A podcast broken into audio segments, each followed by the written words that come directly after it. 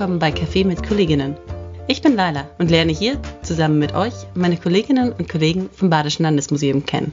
Heute spreche ich mit Clara. Clara ist Volontärin hier im Museum und wie ich Podcasterin. Den Link zu ihrem Podcast Humanimal findet ihr in der Infobox. Clara, schön, dass du dir die Zeit nimmst.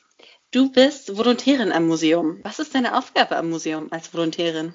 Ich in der Kulturvermittlung arbeite natürlich vor allem für die Kulturvermittlung. Das bedeutet, wir machen die Begleitprogramme für die Ausstellung, dann so Ferienprogramme. Natürlich ist ein Kerngeschäft auch das Angebot des Museums für Schulen, für Schulklassen und Kindergartengruppen, genauso auch für Kindergeburtstage. Und da sind meine Aufgaben jetzt im Moment zum Beispiel, dass ich eine Führung für eine Schulklasse konzipieren soll. Oder was alle Volontärinnen und Volontäre am Badischen Landesmuseum zu tun haben, ist, das ist auch eine ganz ein, also ziemlich einmalige Sache im Volontariat, was man in Deutschland so machen kann, eine eigene Ausstellung zu konzipieren. Und da habe ich als Volontärin der Kulturvermittlung natürlich auch vor allem das Begleitprogramm erstellt. Das bringt mich zu meiner nächsten Frage. Was machen eigentlich Volontärinnen? Was ist das Volontariat am Museum?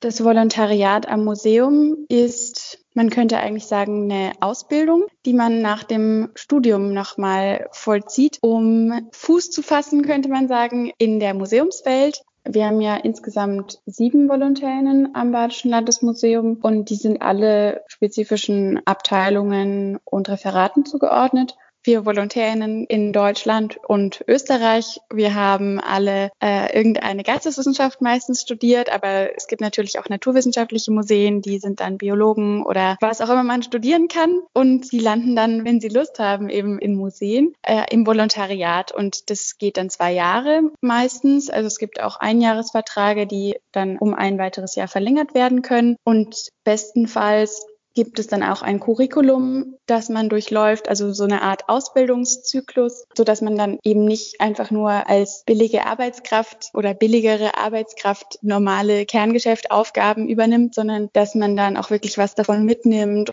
Wie hat sich denn deine Arbeit durch die Corona-Krise verändert?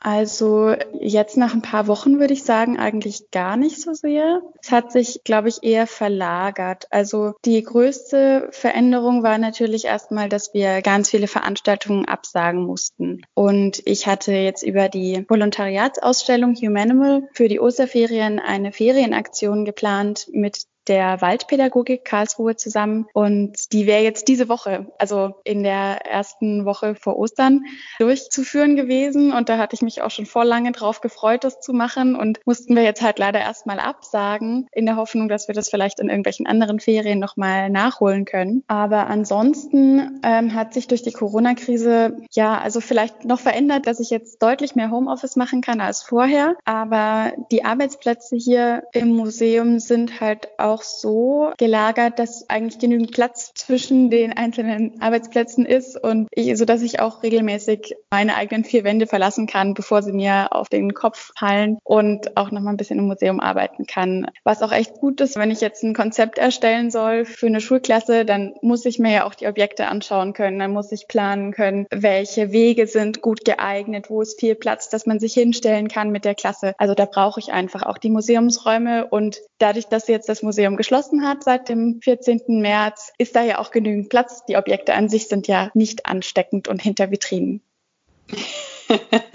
das stimmt, das stimmt. Gibt es was, was du persönlich gelernt hast, seit die Krise begonnen hat? Also ich konnte vorher schon ziemlich gut mit mir selber wohnen oder alleine sein, aber ich habe gelernt, dass ich auch total darauf angewiesen bin, diese persönlichen Kontakte zu haben und auch äh, Menschen gegenüber sitzen zu haben, also sei es jetzt im beruflichen oder im privaten, mit denen ich mich austauschen kann, weil das doch einfach eine ganz andere Qualität hat, als wenn man Skypt oder andere Formen von Videokonferenzen verwendet. Privat Skype ich mehr als vorher, beruflich natürlich auch, aber ja, ein Ersatz ist es ganz und gar nicht. Mhm.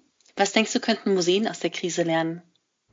Ich habe gestern erst einen Podcast gehört zum Thema, was jetzt alles aus dem Boden schießt, was Museen sich jetzt alles einfallen lassen durch die Corona-Krise, wie sie ihren Outreach doch noch irgendwie aufrechterhalten können. Natürlich auch verlagern in gewisser Weise, weil man ja mit digitalen Angeboten immer andere Leute erreicht als die, also nicht nur, aber natürlich auch andere Menschen erreicht, als die sonst so zum Kernpublikum, Stammpublikum gehören. Und was man lernen kann, das eine, was ich schön finde, ist, dass halt so schnell einfach mal ausprobiert wird und man jetzt nicht lange rumfackelt und irgendwie ewig lange Konzepte schreibt oder Fallanalysen erhebt, sondern dass man halt direkt einfach mal was ausprobiert und dann merkt, okay, das hat jetzt überhaupt keine Klicks oder es bringt einfach uns als Museum unsere Museumsarbeit nicht weiter. Dann lassen wir das jetzt einfach wieder. Das finde ich eine total schöne Sache, aber man muss halt auch aufpassen, dass man sich dann nicht verrennt. Das ist, glaube ich, eine ganz, ganz große Gefahr oder Herausforderung, dass man eben nicht nicht einfach nur mal macht und einfach das bestehende Angebot ins Digitale überträgt, sondern dass man eben auch diese speziellen Strukturen, die in dem Digitalen herrschen, auch mal so annimmt und guckt, was kann man daraus eigentlich machen, was wir vorher gar nicht ausprobiert haben im Museum, im Analogen.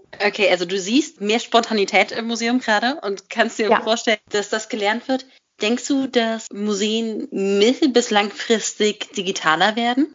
Ja, da muss man sich natürlich fragen, was bedeutet das, digitaler zu werden? Also viele Museen haben ja schon ihr digitales Depot oder ihr virtuelles Depot, wo sie viele ihrer Objekte natürlich bei weitem nicht alles digitalisiert haben und auch in vielen Fällen oder eigentlich den meisten Fällen auch für die Öffentlichkeit zugänglich machen.